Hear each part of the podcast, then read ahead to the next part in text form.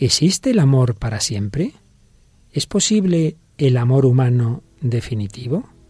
Hoy hablamos del sacramento del matrimonio. ¿Nos acompañas?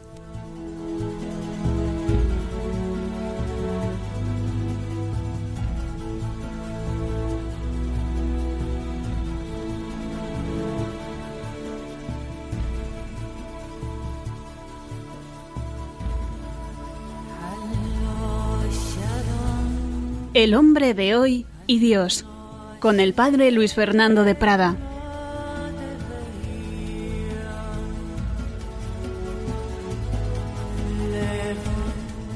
Un cordial saludo, queridos amigos de Radio María. Bienvenidos a esta nueva edición del Hombre de Hoy y Dios, este programa en el que vamos tratando los diversos puntos de la doctrina católica, pero siempre en diálogo con el hombre contemporáneo, con sus deseos, sus esperanzas, sus tristezas, sus dudas, sus problemas también, con la fe. Todo ello tiene que ver con el Señor, porque Dios entiende el corazón del hombre de hoy y del hombre de siempre.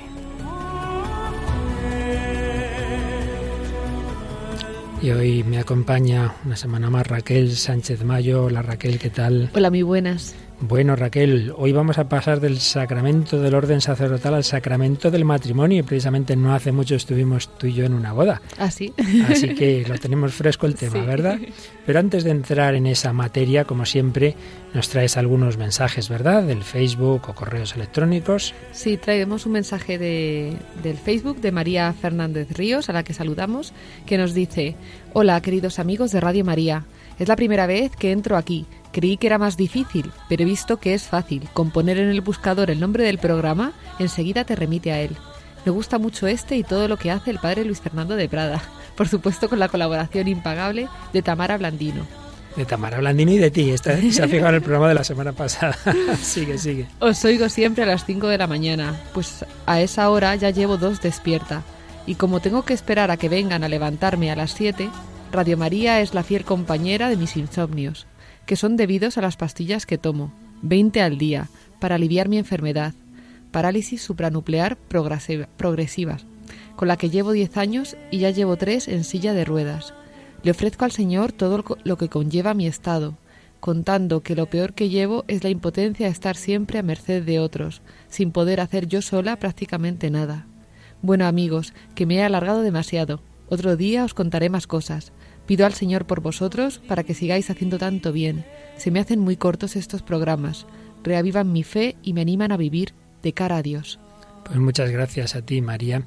Y además estamos seguros de que salimos ganando porque la oración más fecunda es la oración que se hace desde la cruz. Jesús oraba en la cruz y tú oras desde esa cruz de tu enfermedad, de tu impotencia y de ese sentirte necesitada de los demás.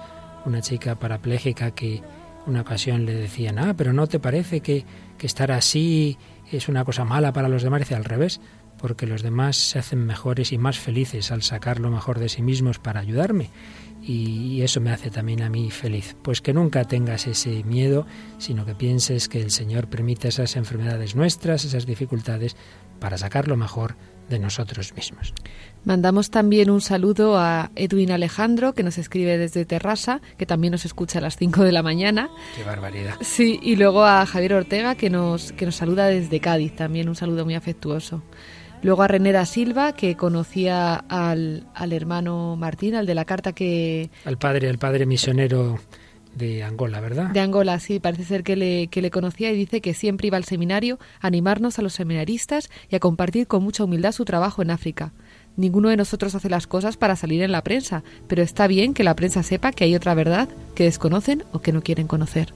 Muy bien. Pues muchísimas gracias a todos vosotros y a los demás que vais entrando en el Facebook, que aquí no nos da tiempo a mencionar a todos, pero a todos os agradecemos vuestras comunicaciones. Y vamos a entrar en el programa de hoy. Vamos a, como siempre, a nuestro primer comentario.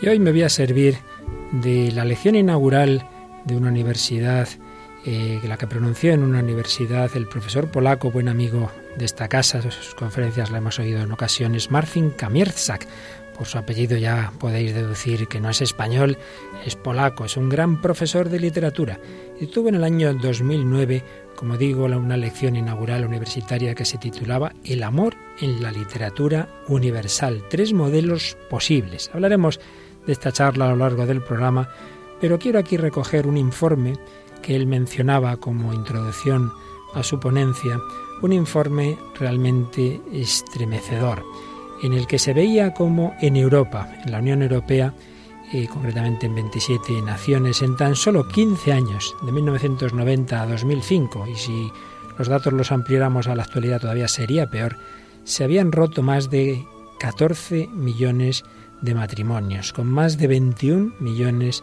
de niños afectados. En aquel momento se podía decir que se rompe un matrimonio cada 30 segundos.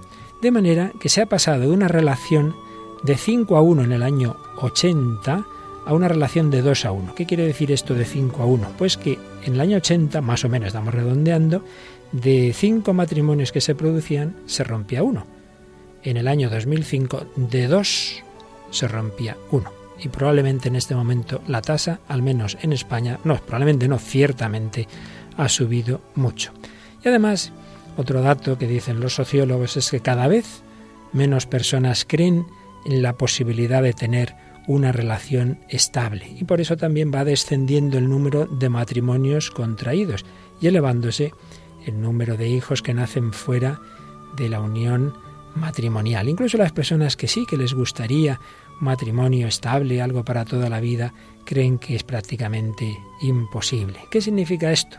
En esos datos de esos 15 años, repito que si los cogiéramos más recientes todavía sería peor, pues significa que en Europa hay cerca de 30 millones de personas profundamente decepcionadas, porque cuando uno de verdad cree en el amor y se casa para toda la vida y luego eso no es así, evidentemente recuerdo un profesor una vez que me decía claramente en una comida, mira Luis Fernando, si una vez alguien te dice que da igual eso de romper el matrimonio, o de verdad no amaba, o es mentira. Porque cuando una persona ama, eso nunca te da igual.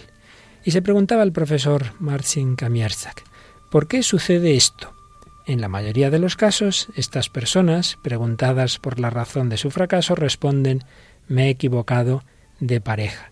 Y puede que en algunos casos sea cierto, pero mi convicción es que en la mayoría de los casos no se han equivocado de pareja, sino del modelo de amor sobre el que querían construir su unión matrimonial. Y por eso nos hablaba en esa ponencia de esos modelos de amor en la literatura universal que enseguida nosotros también citaremos.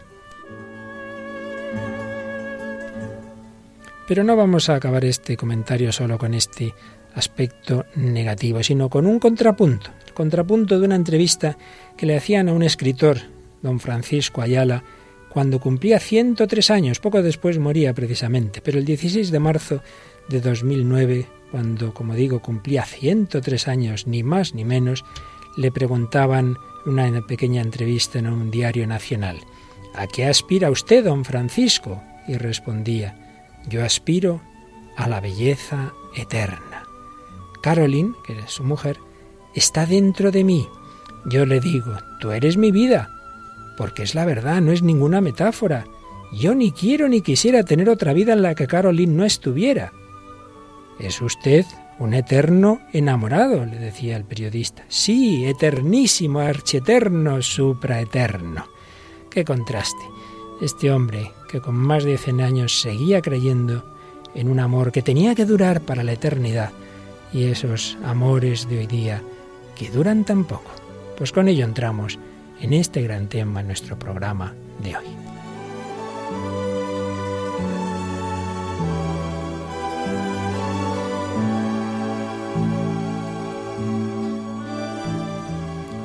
Bueno, Raquel, te ha gustado lo que decía don Francisco Ayala, ¿eh? Hombre, pues claro. y lo otro un poquito menos, supongo. Sí, hombre, es que es una triste realidad, ¿no? Pero, pero es lo que nos toca vivir en esta época. Veremos luego un poquito el por qué, el por qué nos toca vivir esto en esta época. Pero antes de nada, vamos a relacionar este tema con los primeros programas, precisamente en la primera etapa de este programa cuando antes de pasar a exponer la doctrina católica comenzábamos por ese punto común, digamos, de todos los hombres, que son los deseos, los deseos de todo corazón humano y resumo brevísimamente lo que allí dedicamos varios programas. Como todos los seres humanos tenemos unos deseos, unos deseos de conocer la verdad. El niño cuando empieza a tener un poquito de inteligencia, vamos, la inteligencia la tiene desde en su alma, ¿no? Pero quiero decir que ya se va desarrollando, empieza a preguntar, ¿y esto por qué? ¿Y esto de dónde viene? Deseos de conocer la verdad. Deseos de belleza, de gozo, de placer, de disfrutar, pero deseos sobre todo de amar y ser amado.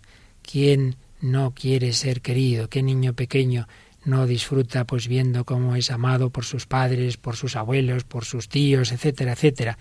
Todos los seres humanos tenemos ese deseo de ser amados y de amar. El niño cuando descubre la mirada amorosa de su padre, de su madre, sonríe, pero también descubre poco después que puede hacer sonreír también a sus padres, que él es capaz también de alegrar a los demás, que su amor tiene esas consecuencias. Tenemos esos deseos, pero luego, como tantas veces hemos explicado en este programa, esos deseos de infinitud, porque todos quisiéramos un amor eterno, como don Francisco Ayala, todos quisiéramos algo que durara para siempre, todos quisiéramos una persona que siempre nos comprendiera, todo eso se choca luego con que la realidad siempre es limitada que esa persona maravillosa no es tan maravillosa, que quien yo conocí, pues luego resulta que no es tan estupendo como en esos primeros meses de, enamoramiento, o que los padres, el niño, es la primera decepción, digámoslo así, pues descubre que, que, también tienen defectos y que no lo pueden todo y que, y que tienen también su genio y que tienen otras cosas que no consiguen. Todos vamos descubriendo poco a poco la limitación de que nosotros mismos somos limitados, los que nos rodean lo son, la vida tiene esos límites y que lo que quisiéramos que durara para siempre, pues no dura para siempre, y que se acaba el vino, como en las bodas de Caná, pues de repente se acaba el vino, es decir, que se acaban los gozos humanos tienen tienen ya su su fecha de caducidad y eso es así. Y muchas veces esos, ese descubrimiento de esos límites nos lleva a, a una profunda decepción y puede llevar incluso a una actitud permanentemente desesperanzada. Y en este tema en el que estamos hoy hablando, a, pensar que no existe el amor. Yo recuerdo Raquel cuando era llevaba debía llevar un año o dos de, sacerdote, pues en una ocasión eh, estaba yo en un atasco ahí en Toledo y entonces me acerca una chica por la ventanilla y me dice, ¿me, me podía llevar a, puedes llevar? ¿Vas a Madrid? Digo, sí, ¿me puedes llevar? Digo, bueno. Entonces subió en el coche, era verano, llevaba la camisa abierta, y ya no se había dado cuenta que yo llevaba Clermont. Y cuando ya íbamos de camino, de repente se dio cuenta, claro. y se quedó un poco perpleja. Y digo, no, no, tranquila, sí, soy normal, no pasa nada. Y ya pues, nos pusimos a hablar, nos pusimos a hablar, y se me quedó grabada esta frase, ¿no? Que empezó a contarme, digo, pues ya tenía cerca de 30 años y estás casada. No, no, no, no. Yo creo en el sexo, pero no en el amor se me quedó aquella frase grabada diciendo que qué tristeza. Qué dolor, qué dolor. Que no, que no creía ya en el amor, ¿no? Y muchas veces esto le pasa a bastantes personas, es incluso el título de alguna película, ¿verdad? Dice algo de eso, porque lo llaman amor si solo es eso. Muchas personas creen que no existe. Y entonces, pues esos deseos, esas aspiraciones, esos anhelos, pues no se cumplirían, eh, llegarían a la frustración. Recuerdo una conferencia preciosa que hace bastantes años don Javier Martínez, en este momento obispo de, Granada, pues daba un grupo de jóvenes y profundizaba en estos deseos del hombre y decía esto, el ser humano es una serie de aspiraciones, primero, de verdad, porque no nos da igual que nos mientan o engañen, nos duele, no todo es igual, no todo es verdad y mentira a la vez. Pero también nos hablaba de esos deseos de amor, somos un anhelo de amor, necesitamos ser amados para después, después amar, y deseos de belleza, que no se obtiene con cosméticos. La belleza es el resplandor de la verdad y del bien, el atractivo que ejercen sobre nosotros. Si encontramos algo con esa belleza, nos atrae, nos saca de nosotros mismos. Los deseos, los deseos que tenemos, pero como digo, chocan una y otra vez con los límites, chocan con esa realidad que no es como nos gustaría, que tiene siempre esas, esos aspectos dolorosos. Hay una frase que siempre la he visto como atribuida al gran poeta checo Reiner María Rilke, aunque tengo que decir que nunca he conseguido encontrar el lugar exacto en el que está, pero bueno, lo que nos importa es la idea que realmente es bellísima. Y dice así esa frase que creemos que es de Reiner María Rilke. Esta es la paradoja del amor entre el hombre y la mujer. Dos infinitos se encuentran con dos límites. Dos infinitamente necesitados de ser amados se encuentran con dos frágiles y limitadas capacidades de amar. La frase seguirá más adelante, pero vamos a quedarnos ahí. Dos infinitos se encuentran con dos límites. ¿Qué quiere decir dos infinitos? Pues lo explica a continuación. Dos infinitamente necesitados de ser amados. Finitamente en el sentido de que a toda persona le gustaría ser siempre entendida, ser siempre sostenida. Seguro, Raquel, que tú tienes un mal día y dices, si ahora yo pudiera llegar y alguien me escuchara y me comprendiera y me diera un abrazo y se acordara de mí en tal día y tal, pues los deseos son ilimitados, ¿verdad? En ese sentido son infinitos. Sí.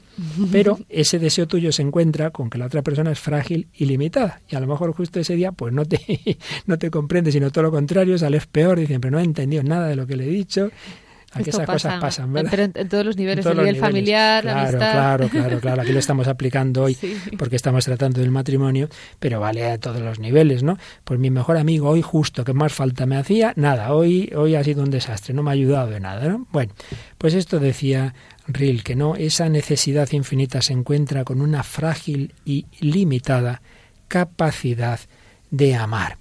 Esto es universal. Esto todos los hombres de todas las épocas tenemos, por un lado, deseos de plenitud, deseos de un amor infinito, de un amor eterno, pero luego está la limitación. El problema es que en nuestra época nos hemos creído ya de tal manera que es imposible un amor verdadero, que ya partimos de ello, ya partimos de que sálvese quien pueda, que no son posibles vínculos fuertes, que nadie quiere a nadie, que todo el mundo va a lo suyo, que no es posible comprometerse realmente ni con el matrimonio, con la familia, con la sociedad, con la autoridad, con Dios. Tampoco uno puede jugarse la vida por Dios, oh, sacerdote para toda la vida. Uh, mire, yo una época así, pero vaya usted a saber lo que puede pasar. Y es que estamos en la sociedad desvinculada, con vínculos muy débiles.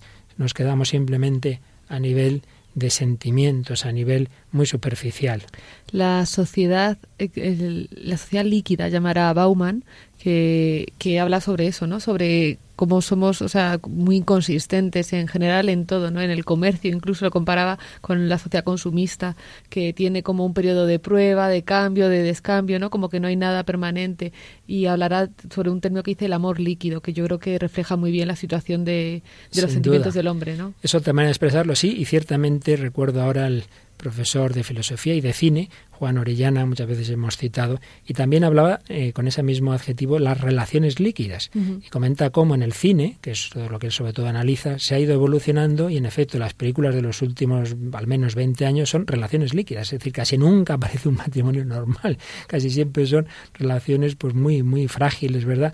Y muy pasajeras. Es una sociedad muy marcada por el individualismo, con escasa capacidad de compromiso, con problemas de afectividad, con una debilidad también del sentido del agradecimiento, muy emotivista, pues son los, las emociones del momento y con la falta de una mirada interior. Claro, desde esa perspectiva realmente es muy difícil, es muy difícil construir una relación que pueda, podamos pensar que pueda durar para siempre, ya se parte de que ello es casi imposible. Y muchas veces en este programa, sobre todo en la primera, esa primera etapa, que fue, como decíamos antes, más antropológica, usamos las películas del gran cineasta Inmar Bergman. Y vamos a traer un fragmento que creo que ya lo trajimos en otra ocasión, pero hoy evidentemente nos viene muy al pelo, de una película que se llama Fresas Salvajes.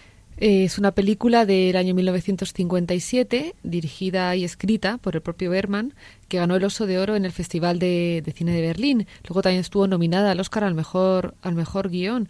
Y el Berman la escribió mientras estaba hospitalizado. Yo creo que también tiene que ver un poco. Sí, la escribió mientras estaba hospitalizado y además estrenó el mismo año que el séptimo sello, que también hemos comentado, hemos hablado aquí de ella. Así que... Pues fíjate que siendo una película que tiene medio siglo, realmente lo que es lo que le pasaba a Berman, que tenía una mirada muy profunda y intuía lo que iba a ocurrir, ¿no?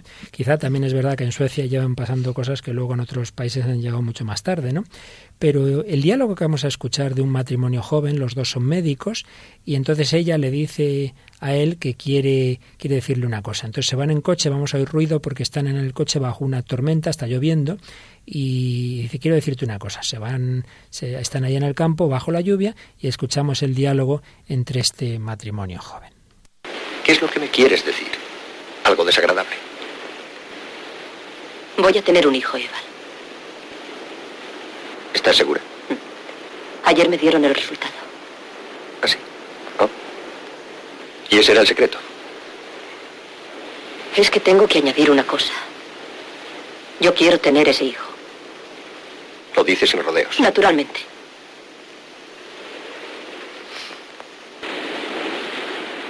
Ya sabes que yo no quiero hijos.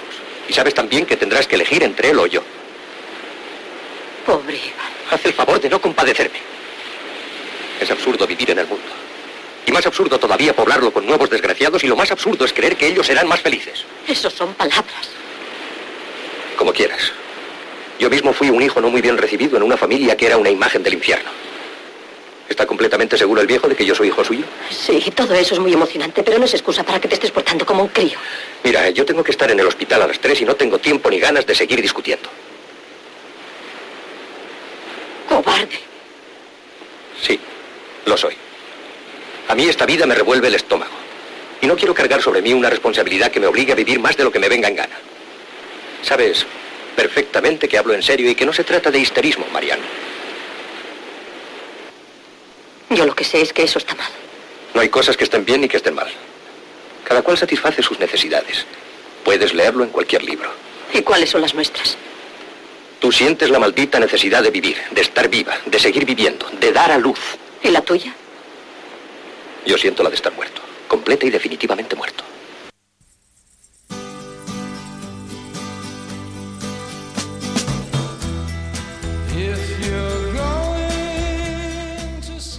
Bueno, Raquel, no está mal el dialoguito, ¿verdad? Muy duro, pero muy acorde con lo, pues, con lo que estamos viviendo, ¿no? ¿Para qué traer un hijo a este mundo si esta vida no es positiva, si es condenar al niño a la vida? Eh, un hombre profundamente desesperanzado, profundamente nihilista. No se cree en la vida e indudablemente no se cree que valga la pena un matrimonio entendido como ese compromiso entre dos personas abierto también a la vida del que ese modelo del que iremos hablando. Cómo está ligado todo al, o sea, al, al amor como término final, pero al matrimonio, al- a la familia, ¿no? Como al Y al sentido de la vida sentido de propia. la vida propia. Está todo, está Todo todo, está relacionado. unido. En cuanto tocas uno, pues van todos todo, detrás. todo va unido. Y también, si eso aparecía en el cine, evidentemente aparece en la música que ahora enseguida nos vas a comentar. Porque se fue extendiendo lo que ya Berman intuía, se fue extendiendo sobre todo tras la revolución cultural, por así decir, del año 68, el movimiento hippie, etcétera, toda esa visión de que es imposible un amor definitivo, que lo que importa era lo que se llamaba entonces el amor libre, eh, y entonces se fueron produciendo lo que se llaman esas rupturas de la revolución sexual frente a un matrimonio con un amor definitivo para toda la vida, el divorcio, pero mucho más, ni siquiera casarse, sino esas relaciones líquidas que antes decíamos. Frente a ese matrimonio abierto a la vida, la ruptura entre, por un lado, la unión sexual y, por otro lado, la procreación. Ruptura que se puede producir por los dos lados, por impedir que haya hijos, anticoncepción, o por tener hijos al margen del matrimonio, fecundación artificial. Pero es que luego ha venido la ruptura entre el amor y el sexo. Una cosa es querer a una persona y otra cosa es que yo hoy me divierto teniendo sexo. Y finalmente la ruptura entre sexo y género, la ideología de género que ahora no vamos a tratar. Todo ello lo decía en una frase muy redonda el profesor premio Nobel, ese quien descubrió la causa genética del síndrome de Down, el profesor francés Jérôme Lejeune, tenía esta frase tan fuerte. La anticoncepción es hacer el amor sin hacer el niño.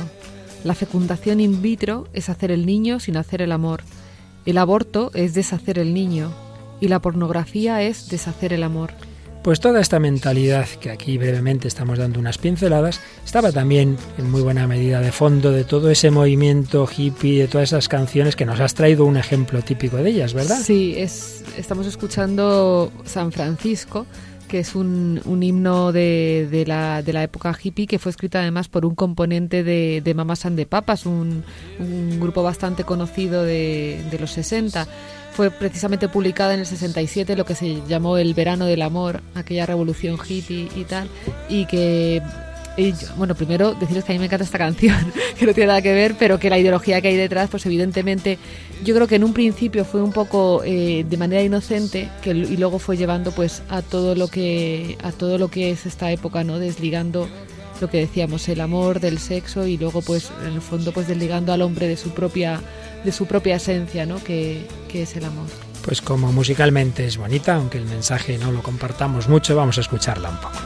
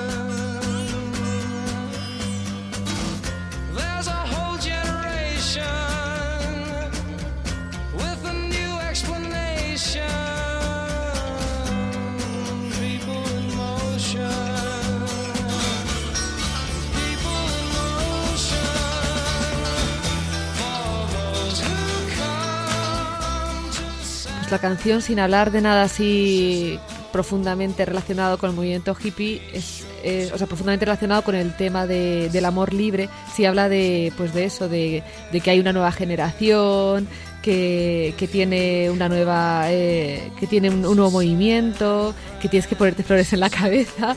es, es, sencilla, pero eh, representativa de, de, lo que fue este movimiento. Muy bien, pues así es. Eh, muchas veces con buenas intenciones, como decías, y bajo un aspecto de, ingenuidad, pues iba transmitiendo toda esa visión, una visión del hombre incapaz de una relación profunda, muchas veces que desconfía de sí mismo. Si no me conozco a mí, ¿cómo voy a conocer al otro? Esos cuadros que hay impresionantes en que se dan, se intentan abrazar a un hombre y a una mujer con los rostros tapados. Hay un cuadro de Magritte que hace pensar mucho. Se tapan los rostros como que es como decir yo no quiero ni saber quién eres. Y es curioso que en esas relaciones líquidas, el profesor Orellana comenta algunas películas famosas en las que hay un tipo de relación física en las que uno le dice al otro no quiero ni saber tu nombre, no quiero conocer quién eres, solamente quiero tener esa relación epidérmica, me da miedo conocer el misterio de tu vida porque si ni siquiera quiero conocer el mío, ni, ni siquiera soy capaz de saber quién soy yo para como para saber quién eres tú tenemos esa relación eh, superficial porque también usando el título de una novela y película hay una insoportable levedad del ser. El ser tiene una fragilidad insoportable, pues mucho más la relación entre los seres personales. Y por ello muchas veces se refleja en la cultura contemporánea unos seres vacíos, deshabitados, máscaras, estereotipos, rostros así vacíos aparecen en, en diversos cuadros, etcétera. Y de fondo está esa desconfianza. Yo estoy solo, no puedo confiar en nadie. El hombre es un lobo para el hombre y entonces no puede haber eh, amor sino sexo y tampoco puede haber auténtica felicidad sino placer y una alegría superficial. Se ha ido trivializando el sexo, se ha ido desvinculando del amor, por lógico que el tema del que vamos a ir entrando, el amor eh, matrimonial, tal como lo entendemos en el cristianismo y en la iglesia, estamos partiendo de este contrapunto para que nos demos más cuenta del contraste cultural, pero a la vez que en el fondo, en el fondo, todas estas tendencias llegan a ello porque les gustaría que fuera posible ese amor, pero piensan que ya no hay nada que hacer, desisten, pero en el fondo les gustaría. Y luego también en otras ocasiones, pues uno empieza su matrimonio con ese deseo de que esto sea así, pero no se cuida, no se cuida el amor, no se cuida el día a día y se va enfriando, porque todo, todo en esta vida es, es, frágil, todo se puede enfriar y entonces puede decaer. Y eso es lo que aparece en una película mucho más reciente que Fresas Salvajes, que también la trajimos en otra ocasión, pero otra escena, ¿verdad Raquel? Y que de nuevo nos traes ahora. American Beauty, que es para mí una de las, vamos, una, una de mis películas, tengo que decir, favoritas dentro de que bueno pues tiene sus, sus, más y sus menos y cosas que se podrían discutir. Bastante. Eh, bastante sí. Pero bueno aún así pues eh, no deja de ser una película interesante no, la recomendamos como otras veces decimos verdad sin más como para ver todo el mundo evidentemente no, para evidentemente para una mirada crítica y prudente y prudente sí. Es una película del año 99 que arrasó ese año en los Oscar y, bueno pues cuenta la, la crisis de, de un hombre que vive aparentemente una vida pues muy feliz con un trabajo una casa, una hija única, una mujer eh, que parece perfecta y bueno, pues todo el vacío que siente este hombre, ¿no? Que intentará, intentará empezar a buscar los límites, ¿no? De, su relación con su hija, con su mujer y poniendo un poco de manifiesto la mentira que están viviendo, ¿no? Que, el, matrimonio, eh, la familia no es una apariencia, sino que que es algo más, ¿no? Hay que hablar de los sentimientos, hay que hablar de, de, las, de, las, de los problemas, ¿no? No hay que taparlos con, con, mm, de manera materialista, ¿no? Y bueno, está, está dirigida por, por Sam Mendes, un gran director, y protagonizada por Kevin Spacey, que hace un, hace un papel espectacular. Pues vamos a escuchar un par de, escenas que van unidas en, seguidas en la película. En primer lugar, están cenando el matrimonio con la hija adolescente. Eh, y después la siguiente escena es que la hija se ha metido en su cuarto y la madre llega y toca la puerta de su hija y quiere hablar con ella.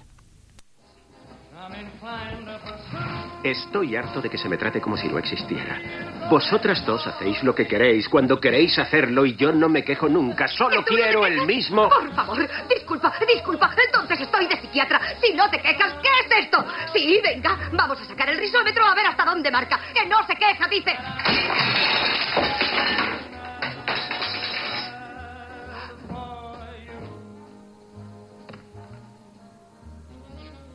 No me interrumpas, cariño.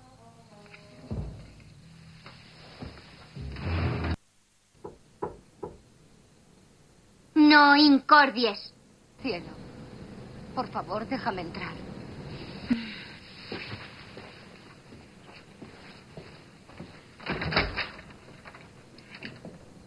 Ojalá no hubieras presenciado esa horrible escena esta noche, pero en cierto modo me alegro. ¿Por qué? ¿Para que vea lo raros que sois en realidad? Yo. Oh, Dios. Oh, cielos, mamá. No, me alegro porque...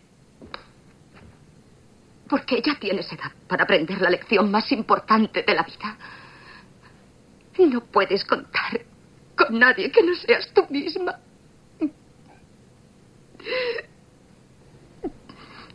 Solo puedes contar contigo misma.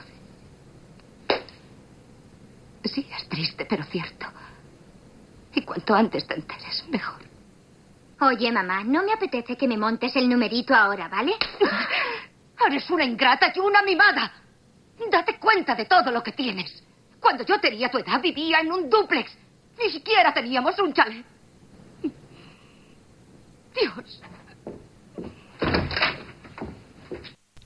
Pues aquí seguimos, queridos amigos, en Radio María, en El Hombre de Hoy y Dios, hablando del matrimonio, pero hemos empezado precisamente por el contexto cultural que es realmente tan, tan contrario a ese matrimonio para toda la vida, abierto a la vida, como entendemos desde la perspectiva cristiana. Y escuchábamos esos fragmentos de American Beauty, esa pelea, esa discusión en el matrimonio, luego esa discusión entre madre e hija. Bueno, estas cosas pasan muchas veces en la vida. Lo tremendo es que esto se va difundiendo, esa frase que le dice la madre a la hija, ¿no? Quiero que aprendas con esto la lección más importante de la vida, que no te puedes fiar de nadie, que nadie te va a ayudar, que tienes que buscarte tú tu propia vida.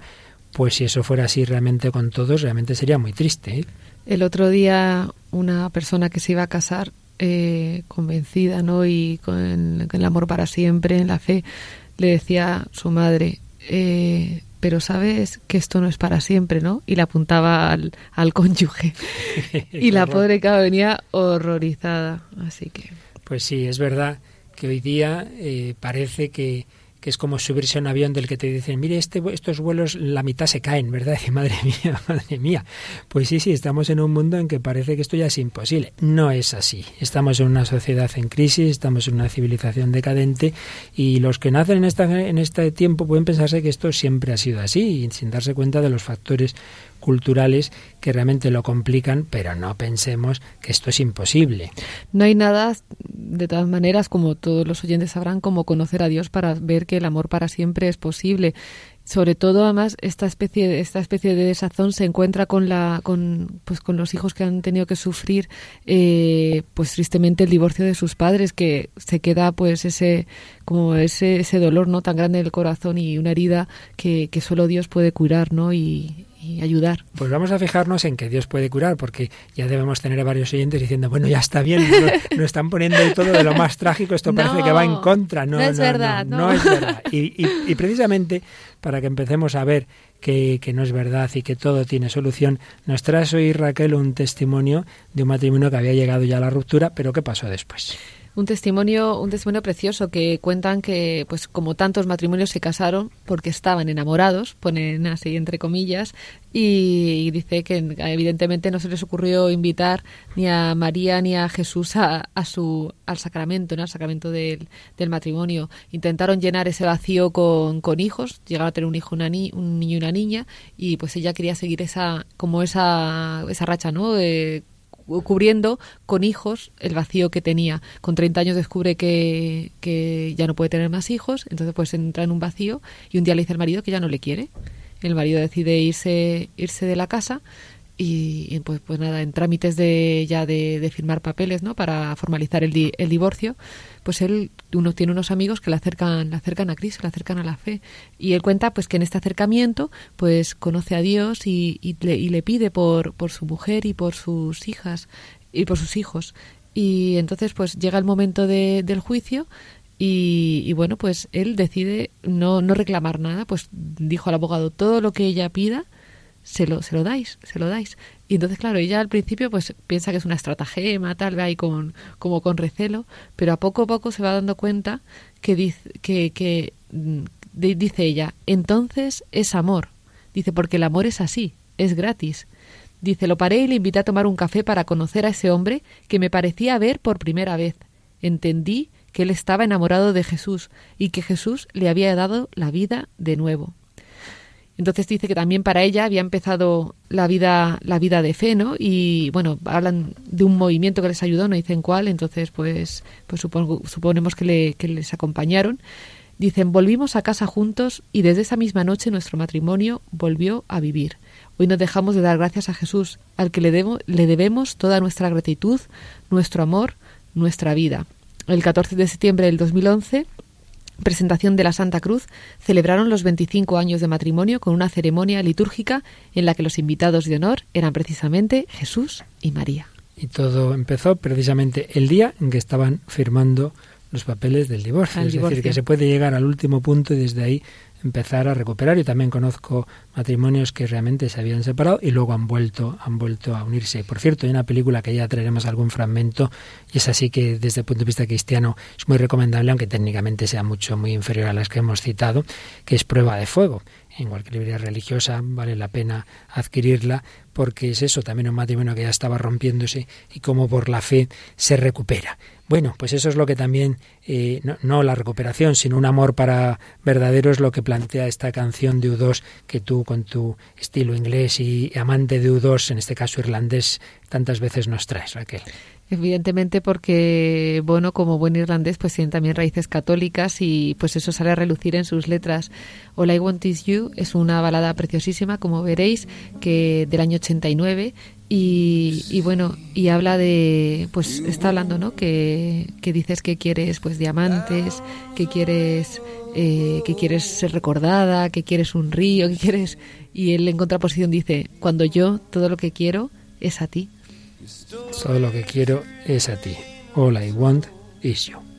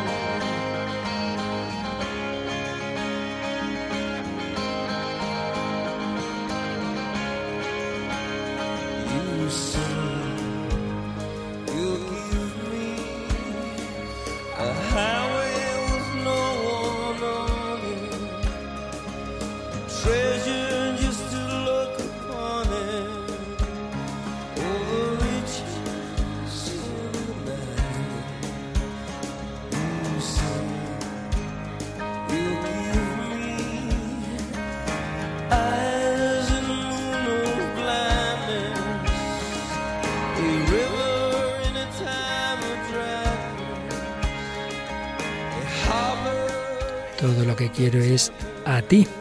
Pero vamos a volver un poquito atrás mm, a esos planteamientos que rompen precisamente este planteamiento de querer a la persona y en cambio es quedarse en lo que yo siento. Vamos a volver atrás y retomamos esa conferencia que citábamos al principio del profesor polaco Marcin Kamierzak del amor en la literatura universal. Y él planteaba en esa conferencia tres posibles modelos de amor, el amor hedonista, el amor romántico y el amor oblativo. Como tenemos más programas, ya los iremos desarrollando, pero vamos hoy a recordar algo de lo que dice en el primer tipo de amor, el amor hedonista.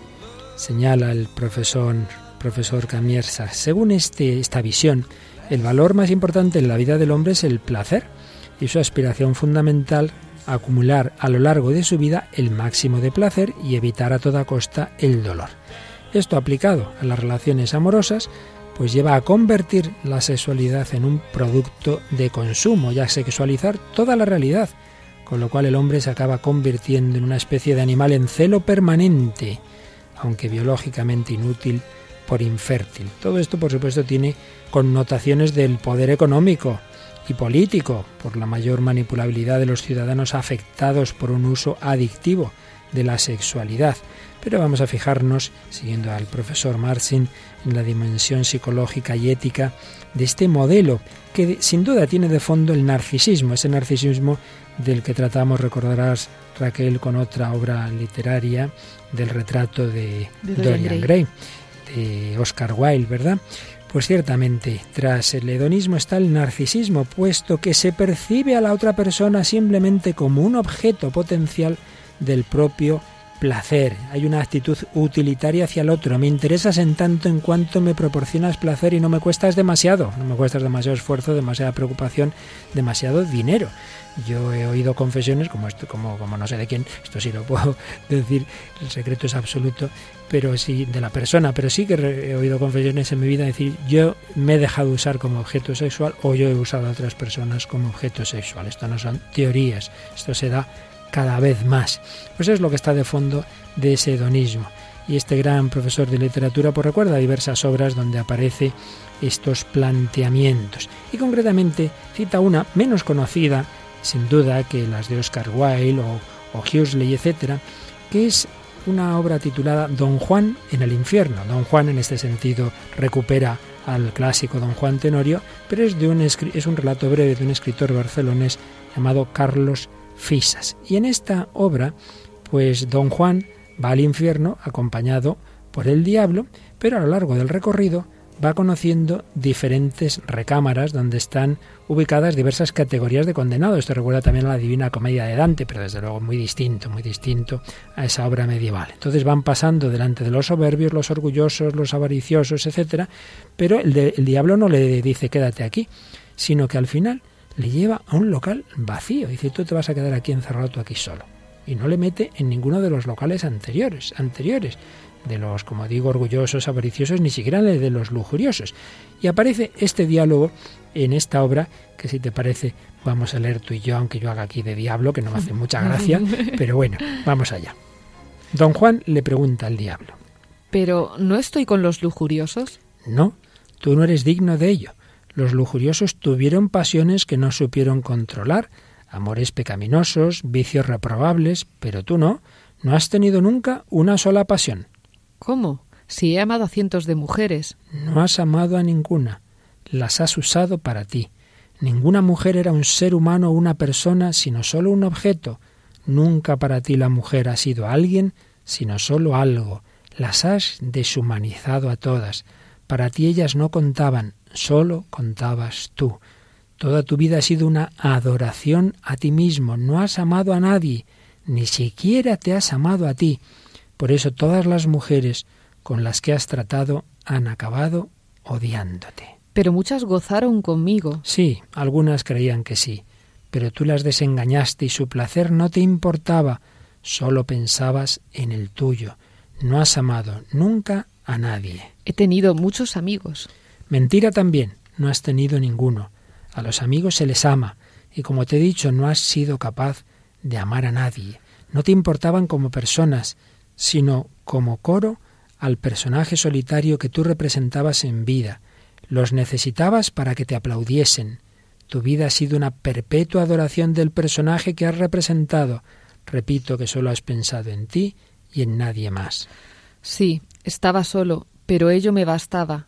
No me ha importado nunca estar solo, incluso despreciaba a los demás para estarlo. Pues este será tu castigo. Empezarás a arder en este momento y aquí estarás solo, absolutamente solo, por toda la eternidad. Y el diablo salió y cerró, y cerró la puerta. No está mal, ¿eh? No Madre está mía. mal. Madre mía. No está mal. Como comenta el profesor Camiercas, es claramente un, una ejemplificación de esa actitud hedonista. Tiene una actitud utilitaria frente a la otra persona eh, y también, además de ese objeto de conseguir el placer sexual, probablemente satisfacer el orgullo de ser un gran conquistador, ¿verdad? Y fíjate que el castigo que sufre consiste en ser condenado al aislamiento y la soledad, pues también ahí está ese punto de narcisismo, de personas egolátricas, incapaces de percibir el bien del otro como real y darse a los demás. Y en efecto, esas personas al final acaban siendo rechazados por su entorno, o si tienen riquezas o poder, pues simplemente los tratan los que los rodean para eso, de manera instrumental, se les halaga y se les idolatra en tanto en cuanto son útiles o temibles, lo cual no les previene de sufrir el infierno de la soledad afectiva durante toda la vida.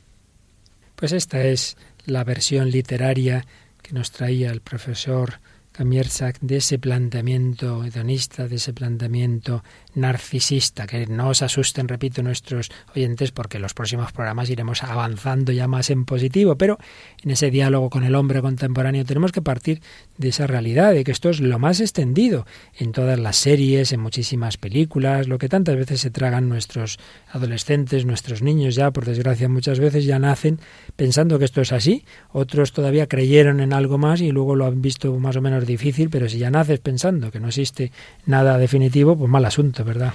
Y que tampoco se asusten porque esto, o sea, en mayor o menor medida, según el hombre se va alejando de Dios, pues se repite. O sea, Se esto repite. es cíclico y la gente, pues, en la medida que nos alejamos de Dios, pues ocurren estas cosas. Lo importante, como siempre decimos, al fin y al cabo, o sea, cualquier cosa en Dios es fructífera, ¿no? Entonces, pues, pues eso. Y de hecho, y de hecho el que se convierte, el que se acerca a Dios muchas veces, eh, claro, como es lógico y natural, también todas sus relaciones humanas se van recomponiendo, ¿no?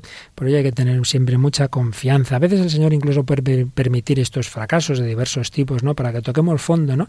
Y nos demos cuenta, como el hijo pródigo, de que esto no puede ser, que hay que volver a Dios, porque si no, la sociedad, mi familia, mi, mi propia vida se hunde. Porque si no, lo que ocurre también, esto es un tema que Monseñor Monilla con frecuencia dice, ¿no?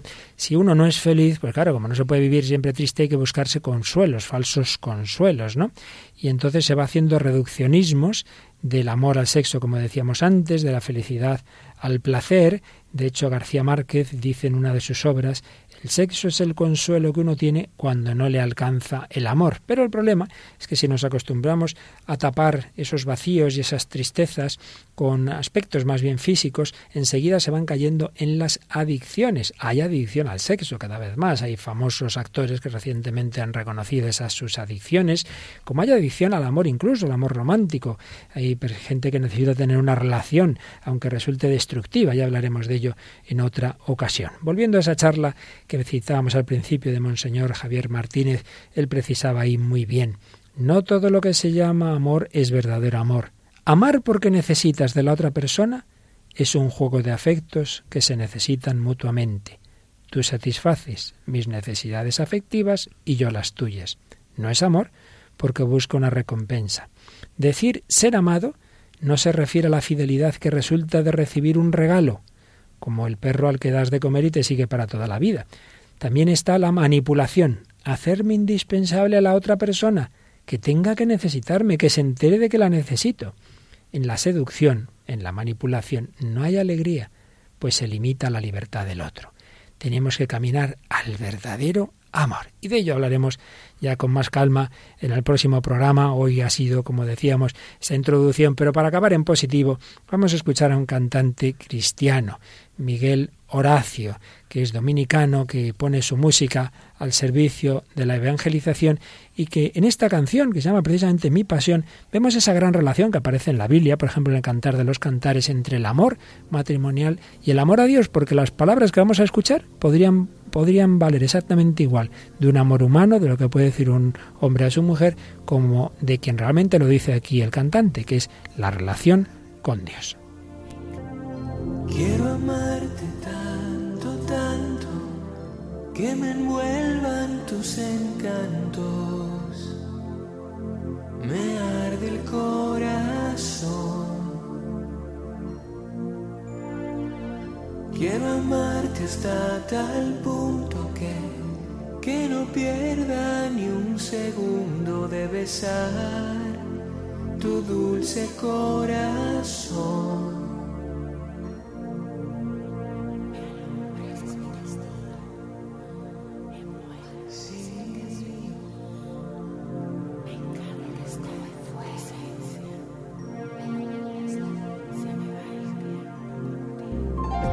Quiero amarte tanto, tanto que, que me envuelva. Quiero amarte tanto, amar a Dios y amor matrimonial es lo que se ha dado en tantos santos casados o en ese mártir del año 1936 que se iba a casar, Bartolomé Blanco, de 1914 a 1936, año en que fue sacrificado por odio a la fe y fue beatificado junto a otros 497 mártires españoles el 28 de octubre de 2007. Pues bien, en la carta de despedida que escribe a su novia le decía, Maruja del alma, tu recuerdo me acompañará a la tumba y mientras haya un latido en mi corazón, este palpitará en cariño hacia ti. Dios ha querido sublimar estos afectos terrenos, ennobleciéndolos cuando los amamos en Él. Por eso, aunque en mis últimos días Dios es mi lumbrera y mi anhelo, no impide que el recuerdo de la persona más querida me acompañe hasta la hora de la muerte. Mis restos serán inhumados en un nicho de este cementerio de Jaén. Cuando me quedan pocas horas para el definitivo reposo, solo quiero pedirte una cosa, que en recuerdo del amor que nos tuvimos y que en este instante se acrecienta, atiendas como objetivo principal a la salvación de tu alma, porque de esa manera conseguiremos reunirnos en el cielo para toda la eternidad, donde nada nos separará. Hasta entonces, pues, maruja de mi alma, no olvides que desde el cielo te miro y procura ser modelo de mujeres cristianas, pues al final de la partida de nada sirven los bienes y goces terrenos si no acertamos a salvar el alma. No me olvides, maruja mía, y que mi recuerdo te sirva siempre para tener presente que existe otra vida mejor y que el conseguirla debe ser la máxima aspiración. Hasta la eternidad, donde continuaremos amándonos por los siglos de los siglos. Bartolomé. Mi pasión, mi pasión, mi pasión, mi pasión, mi pasión, mi pasión, mi pasión. Sí, te quiero.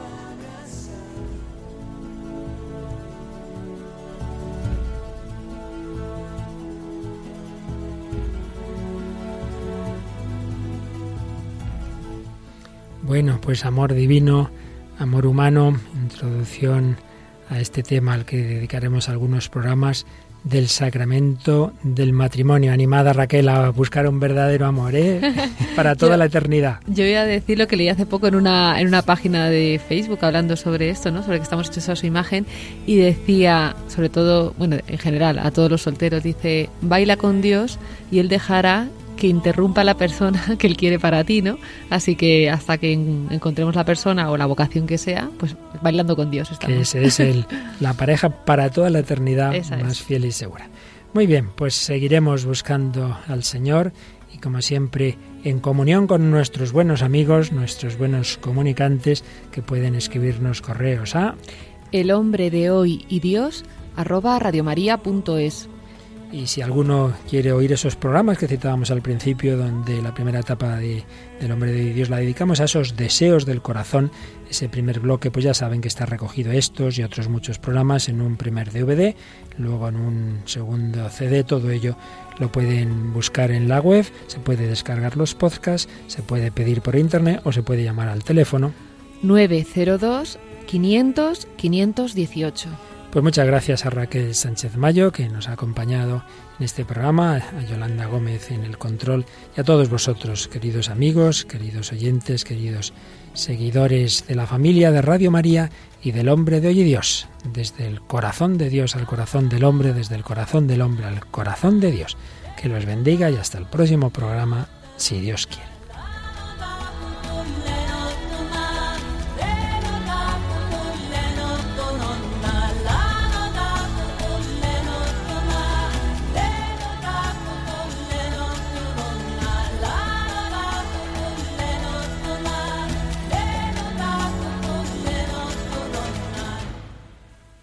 Así concluye El hombre de hoy y Dios, un programa dirigido en Radio María por el Padre Luis Fernando de Prada.